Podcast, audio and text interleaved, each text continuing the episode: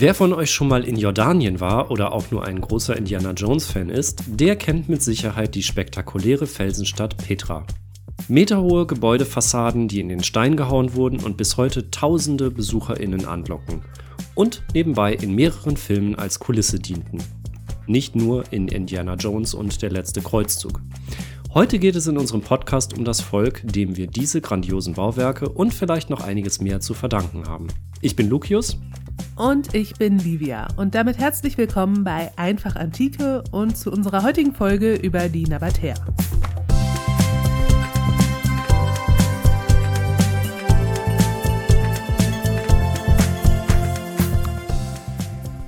Also, die Nabatäer. Den Namen dieses Volkes kennen vermutlich nur wenige. Aber die riesigen Felsbauwerke in Jordanien sind ziemlich bekannt. Wie kommt es eigentlich, dass wir die Nabatäer trotzdem zu den vergessenen Völkern der Antike zählen müssen? Tja, man muss wohl sagen, dass die Nabatäer für die Geschichte jetzt keine so mega große Rolle gespielt haben. In ihrer Region waren sie für eine gewisse Zeit sehr einflussreich und haben, da kommen wir später nochmal drauf, dort durchaus auch bis heute ihre Spuren hinterlassen. Aber es gab kein nabatäisches Großreich oder sowas ähnliches. Und wenn man das Ganze aus einem rein europäischen Blickwinkel betrachtet, dann handelt es sich um eine Kultur, die halt eher so am Rand liegt. Und trotzdem lohnt sich ein genauerer Blick auf diese Kultur, die uns immerhin so außergewöhnliche Bauwerke wie das Schatzhaus hinterlassen haben, dessen Fassade komplett auf 25 Metern aus dem Sandstein gehauen wurde. Auf die Sache mit dem Schatzhaus werden wir wohl nochmal zurückkommen müssen. Das Gebäude wird zwar bis heute immer noch oft so genannt, meist in Anführungszeichen, aber die Forschung hat längst festgestellt, dass es eben kein Aufbewahrungsort für Schätze war. Sollen wir aber erstmal mit einem historischen Überblick anfangen? Ja, aber bevor wir zu den historischen Fakten kommen, würde ich gerne eine Quelle sprechen lassen, und zwar den antiken Historiker Diodor. Der lebte im ersten Jahrhundert nach Christus wir wissen über ihn reichlich wenig, außer dass er aus Sizilien stammte und ein umfassendes Werk verfasst hat, das wir heute als eine Art Universalgeschichte bezeichnen würden. Also er befasst sich so ziemlich mit allem, was man zu seiner Zeit unter Geschichte verstand. Herausgekommen sind 40 Bücher, von denen ein größerer Teil überliefert ist. An einer Stelle kommt Diodor auf die Nabatäer zu sprechen und ich glaube, seine Beschreibung liefert einen ganz guten Einstieg. Also ich zitiere mal. Nachdem wir dies klargestellt haben, wenden wir uns anderen Gebieten Asiens zu, die bisher noch keine Beschreibung gefunden haben, insbesondere Arabien. Dieses Land liegt zwischen Syrien und Ägypten und ist unter eine große Anzahl von Stämmen aufgeteilt. Die nach Osten zugelegenen Partien gehören einem arabischen Volke, das Nabataya genannt wird und ein teils wüstes, teils wasserloses, auf jeden Fall aber unfruchtbares Land bewohnt Sie führen ein Räuberleben, unternehmen weite Plünderzüge in die Nachbarländer und man kommt ihnen im Kampfe nur schwer bei. Sie haben nämlich in dem Gebiet, das als wasserlos gilt, an passenden Plätzen Brunnen gegraben, ohne dass andere Stämme von diesen etwas wissen. Und dorthin können sie sich ohne Gefahr zurückziehen. Sie wissen ja, wo das Wasser verborgen ist, öffnen die Brunnen und haben genug zu trinken. Ihren fremdstämmigen Verfolgern aber in ihrer Unkenntnis fehlt es an Wasser. Sie gehen daher entweder zugrunde oder aber gelangen nur unter vielen Schwierigkeiten nach Hause zurück. Das ist auch der Grund, weshalb diese Araber, schwer zu bekriegen, ein völlig ungebundenes Leben führen. Obendrein nehmen sie einen Herrscher von auswärts gar nicht an und sorgen auch dafür, dass ihre Freiheit unerschüttert bleibt.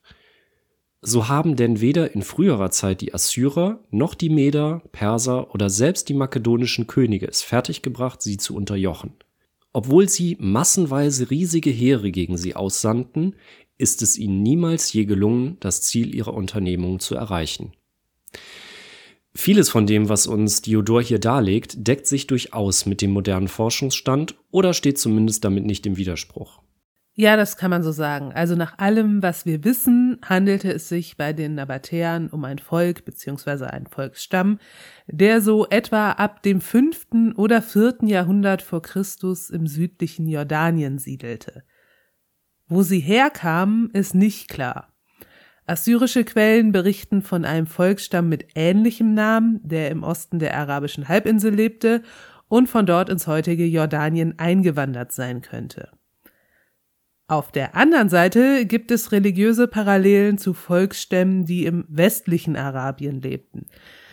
Also nichts Genaues weiß man nicht. Ursprünglich handelte es sich wohl um ein Volk mit einer nomadischen Lebensweise. Einige typische Charakteristika einer solchen Lebensweise lassen sich auch in späteren Zeiten noch nachweisen, als die Nabatäer längst sesshaft waren. Die Gesellschaft war nämlich noch im dritten Jahrhundert vor Christus durch Clanstrukturen geprägt, die als typisch für nomadische Völkerschaften gelten. Okay, sie sind also im fünften oder vierten Jahrhundert vor Christus in die Gegend eingewandert und sesshaft geworden. Genau, wobei man natürlich immer dazu sagen muss, sesshaft geworden klingt immer so ein bisschen so, als wenn sie morgens aufgewacht und hätten sich gedacht, heute ist ein guter Tag zum sesshaft werden, lass mal hier unsere Zelte aufschlagen und für immer hier bleiben. Dass sich Menschen dauerhaft an einem Ort niederlassen, ist natürlich immer ein Prozess, der sich über einen gewissen Zeitraum, vielleicht Jahrzehnte, vielleicht auch Jahrhunderte hinzieht. Heute weiß die Forschung, dass es gerade im Nahen Osten auch Mischformen gab also Völker, die zeitweise sesshaft waren und einen Teil des Jahres an einem Ort verbrachten. Oder welche, bei denen ein Teil des Volkes sesshaft war, während einzelne Gruppen umherzogen. Wenn wir dem Bericht des Diodor glauben, dann wäre genau das bei den Nabatäern ja der Fall. Aber hätten sie sich nicht einen besseren Ort dafür aussuchen können? Die Gegend im südlichen Jordanien ist sehr trocken, felsig und abgelegen. Auch das haben wir ja eben bei Diodor schon gehört. Ja, vielleicht, aber man darf auch nicht vergessen, die ganze Region war gut bevölkert. Es war in der Antike nicht unbedingt ganz einfach, ein eigenes Plätzchen im vorderen Orient zu finden, an dem man siedeln konnte. Die Gegend, in der sich die Nabatäer niederließen, war zur Besiedlung tatsächlich nicht unbedingt ideal.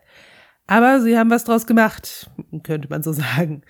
Sie entwickelten ein ausgeklügeltes Bewässerungssystem, um Landwirtschaft betreiben zu können.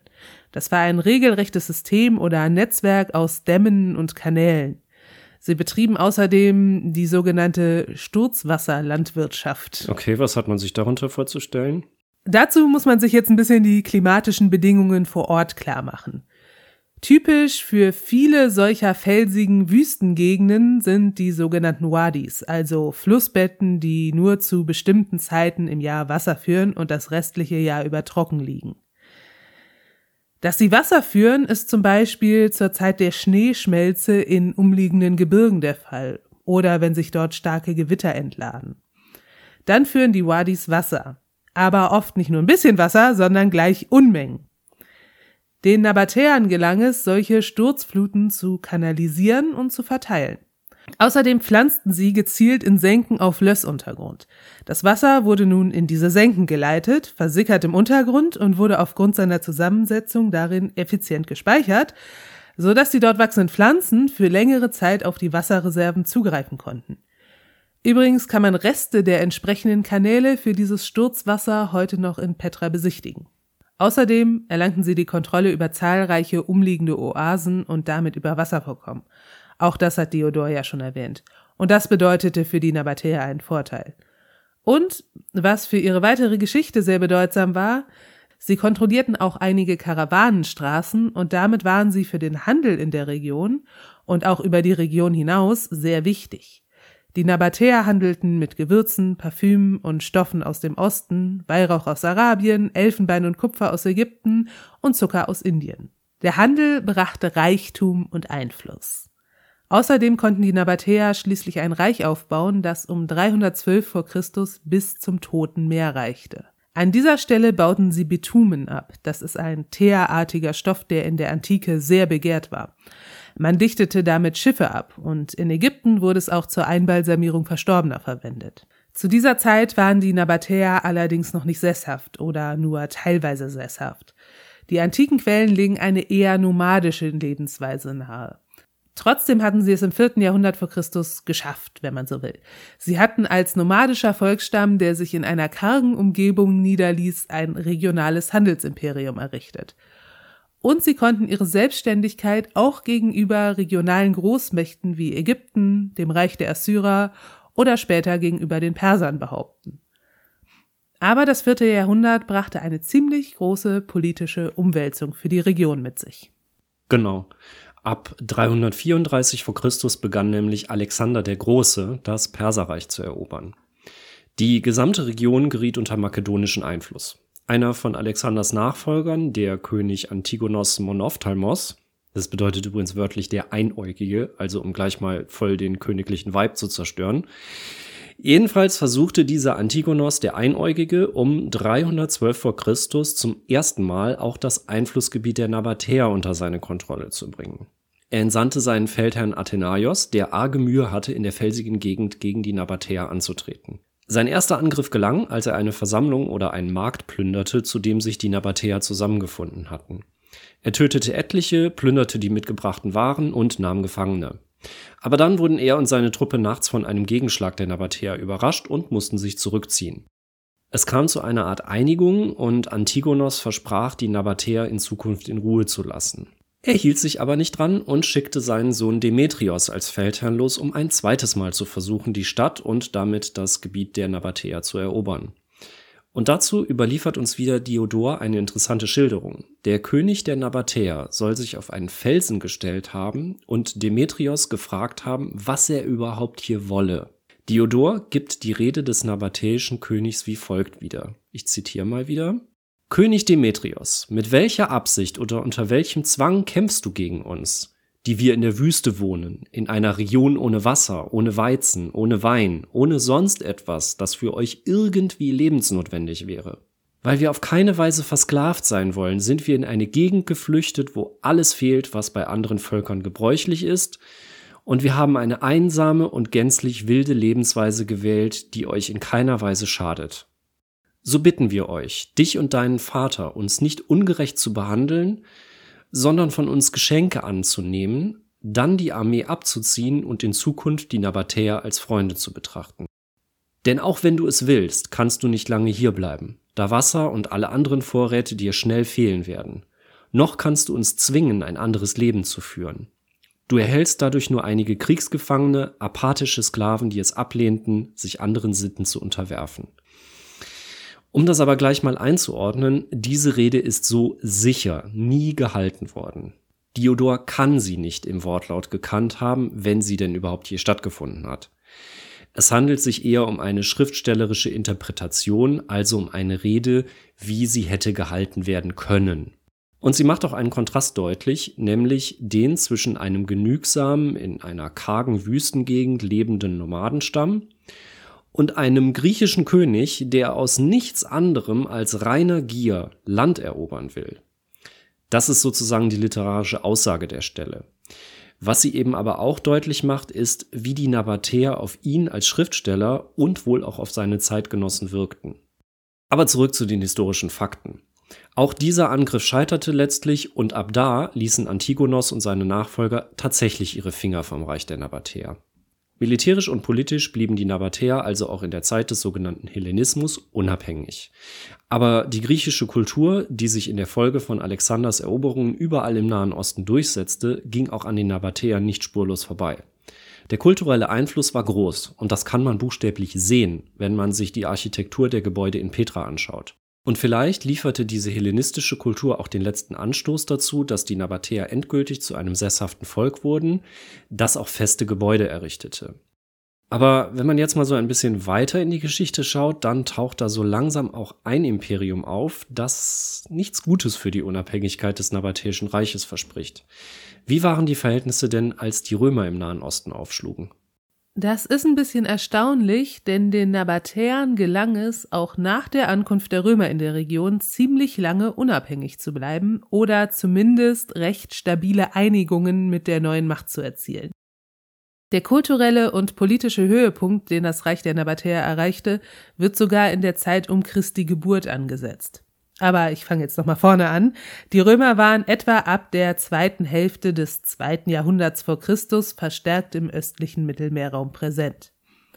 Im ersten Jahrhundert vor Christus brachten sie weite Teile des vorderen Orients sukzessive unter ihre Kontrolle. Den Nabatäern gelang es aber, sich lange zu behaupten. Es gelang ihnen sogar, ihre Macht und ihr Territorium zu vergrößern.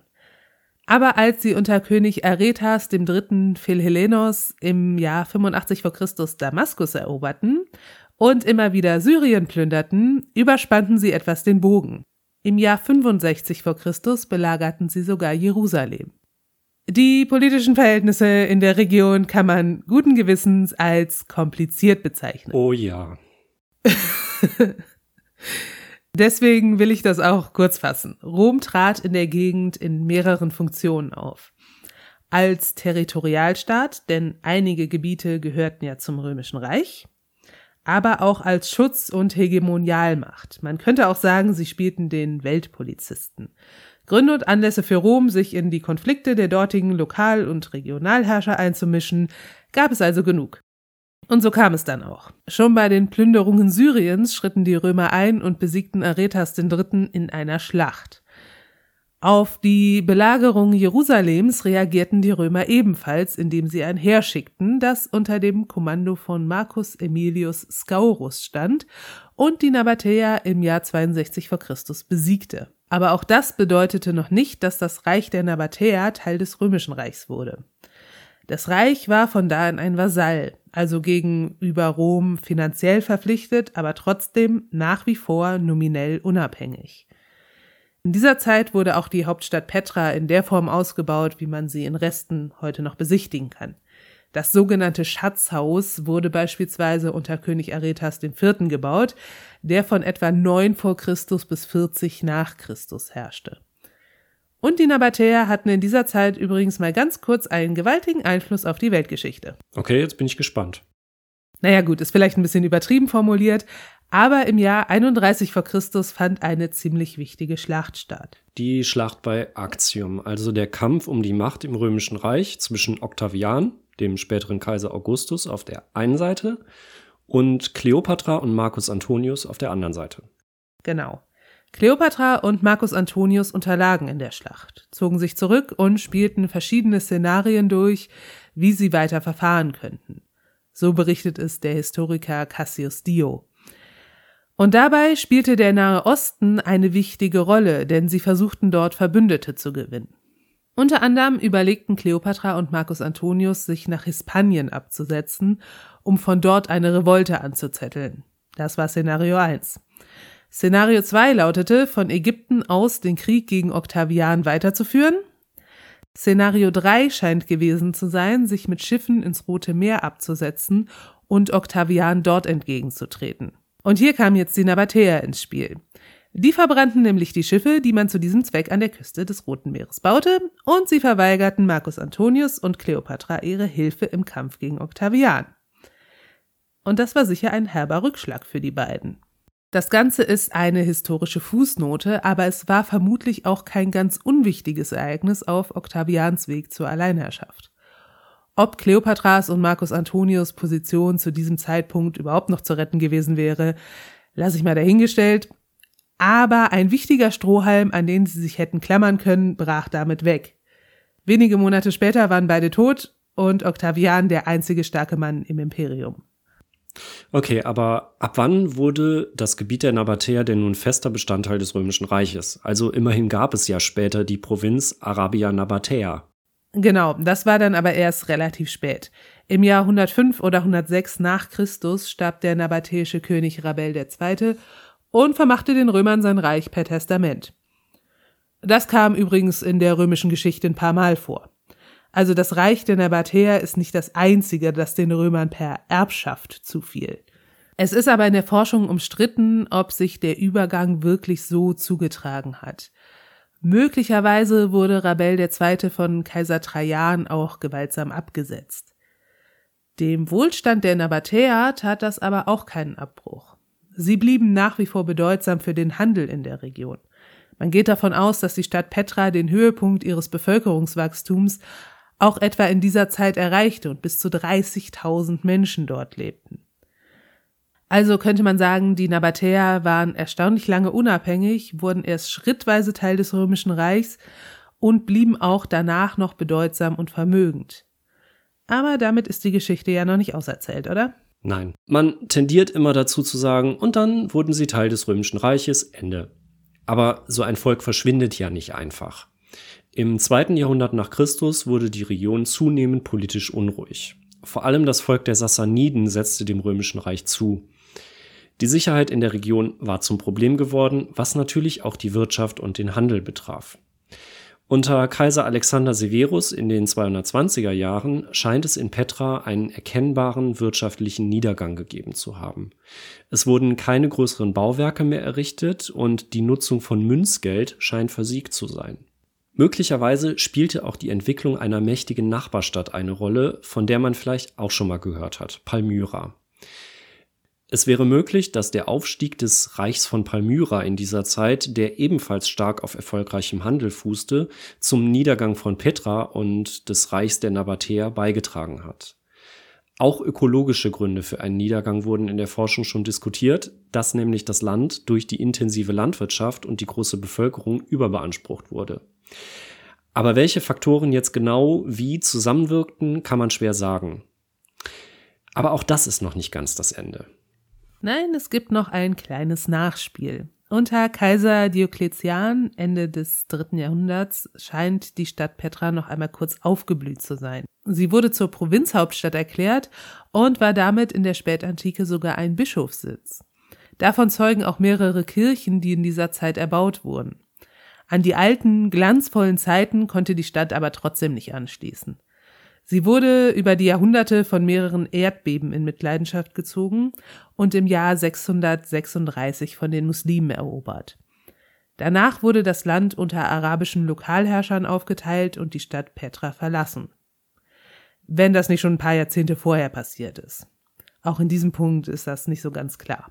Soweit der historische Überblick. Wenn man sich das jetzt alles so anschaut, kann man also so grob von 1000 oder vielleicht 1200 Jahren sprechen, in denen die Nabatäer als eigenständiges Volk in der Region wahrgenommen wurden und zeitweise ein wohlhabendes und einflussreiches Reich besaßen. Damit wären wir bei dem Punkt angekommen, an dem man sich fragt, was eigentlich von den Nabatäern geblieben ist. Und das ist gar nicht mal so wenig. Zum einen hat die Sprache der Nabatäer das klassische Arabisch sehr stark geprägt und auch die heutige moderne arabische Schrift geht zum größten Teil auf die Schrift der Nabatäer zurück. Ja, und ich glaube, an der Stelle sollte man doch noch mal kurz unterstreichen, was das für eine krasse Nachwirkung ist. Für uns in Mitteleuropa klingt das eher so nach einer Fußnote, aber das bedeutet, dass die Sprache des Koran, also eines der bedeutendsten religiösen Dokumente der Welt, das heute von Milliarden Menschen gelesen wird, in einer Sprache verfasst ist, die von den Nabatäern wesentlich geprägt wurde und dass die arabische Schrift, die heute von Marokko bis in den Iran in Verwendung ist, auf der Schrift der Nabatäer fußt. Heute sind es ebenfalls Millionen von Menschen, die sie bis heute verwenden. Genau. Und dann wären dann natürlich noch die spektakulären Ruinen von Petra, die jedes Jahr Massen an Touristen anziehen und nicht umsonst zur Kulisse mehrerer Filme wurden. Was man in Filmen und auf Fotos meistens sieht, sind vor allem die Gebäude, die in den Sandstein gehauen wurden. Viele davon befinden sich außerdem entlang einer Felsschlucht. Die Räumlichkeiten dieser Gebäude befinden sich dabei buchstäblich im Fels, während auf der Außenwand eine Fassade zu sehen ist. Was die Bauwerke so spektakulär macht, ist die Tatsache, dass diese Fassaden die Erscheinung normaler Gebäude nachempfinden. Man sieht halb aus dem Fels geschlagene Säulen oder angedeutete Dächer. Das berühmteste Beispiel ist das sogenannte Schatzhaus, das wir jetzt schon ein paar Mal erwähnt haben und das durch Indiana Jones und der letzte Kreuzzug als letzter Standort des Heiligen Grals vielleicht besonders bekannt geworden ist.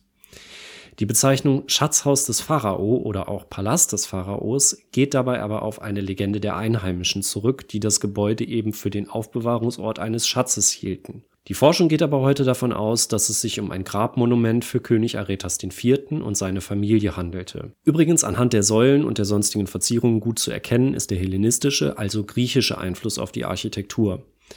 Daneben gab es aber in Petra natürlich auch eine Vielzahl von ganz normalen Gebäuden, wie sie andernorts auch gebaut wurden. Umso erstaunlicher ist es doch, dass die Stadt, zumindest jetzt aus europäischer Sicht, ziemlich in Vergessenheit geriet. Und das über Jahrhunderte, bis sie von einem Reisenden wiederentdeckt wurde. Genau. Das war der Schweizer Johann Ludwig Burckhardt, der Anfang des 19. Jahrhunderts in der Region unterwegs war und im Jahr 1812 auch Petra entdeckte. Er befand sich gewissermaßen auf einer Rundreise durch Syrien, Palästina, Israel, Jordanien und Ägypten und gelangte dabei auch in das abgelegene Tal, in dem sich Petra befindet. Er verfasste ein Tagebuch über seine Reisen, das schon zu seinen Lebzeiten publiziert wurde, so dass wir es heute noch lesen können. Darin beschreibt er seinen Rundgang durch die halb verfallenen Ruinen und übrigens auch die Wirkung, die dieser Ort auf die ortsansässigen Einheimischen hatte. Und da habe ich auch mal einen kleinen Auszug aus seinem Bericht mitgebracht. Weiter westlich wird das Tal durch Felsen verschlossen, die sich nordwärts erstrecken. Der Fluss hat sich einen Weg durch dieselben gebahnt und läuft, wie mir gesagt wurde, etwa eine Viertelstunde unter der Erde. Nahe am westlichen Ende von Wadi Musa befinden sich die Ruinen eines stattlichen Gebäudes, dessen Mauer zum Teil noch steht. Die Einwohner nennen es Kasser Bent Pharaon oder Palast der Tochter des Pharaos. Auf meinem Wege war ich zur Verwunderung meines Führers in mehrere Gräber gegangen, aber als ich aus dem Fußsteige abbog und nach dem Kasser mich zuwandte, rief er aus Jetzt sehe ich deutlich, dass du ein Ungläubiger bist, der unter den Ruinen der Stadt seiner Vorfahren ein besonderes Geschäft hat. Aber verlass dich drauf, dass wir von allen den hier verborgenen Schätzen auch nicht einen Para werden wegnehmen lassen, denn sie liegen auf unserem Gebiete und gehören uns. Ich erwiderte, es sei bloße Neugier, die mich bestimme, die alten Gebäude zu betrachten. Allein er war nicht leicht zu überzeugen, und ich hielt es nicht für klug, ihn durch eine zu genaue Besichtigung des Palastes zu reizen.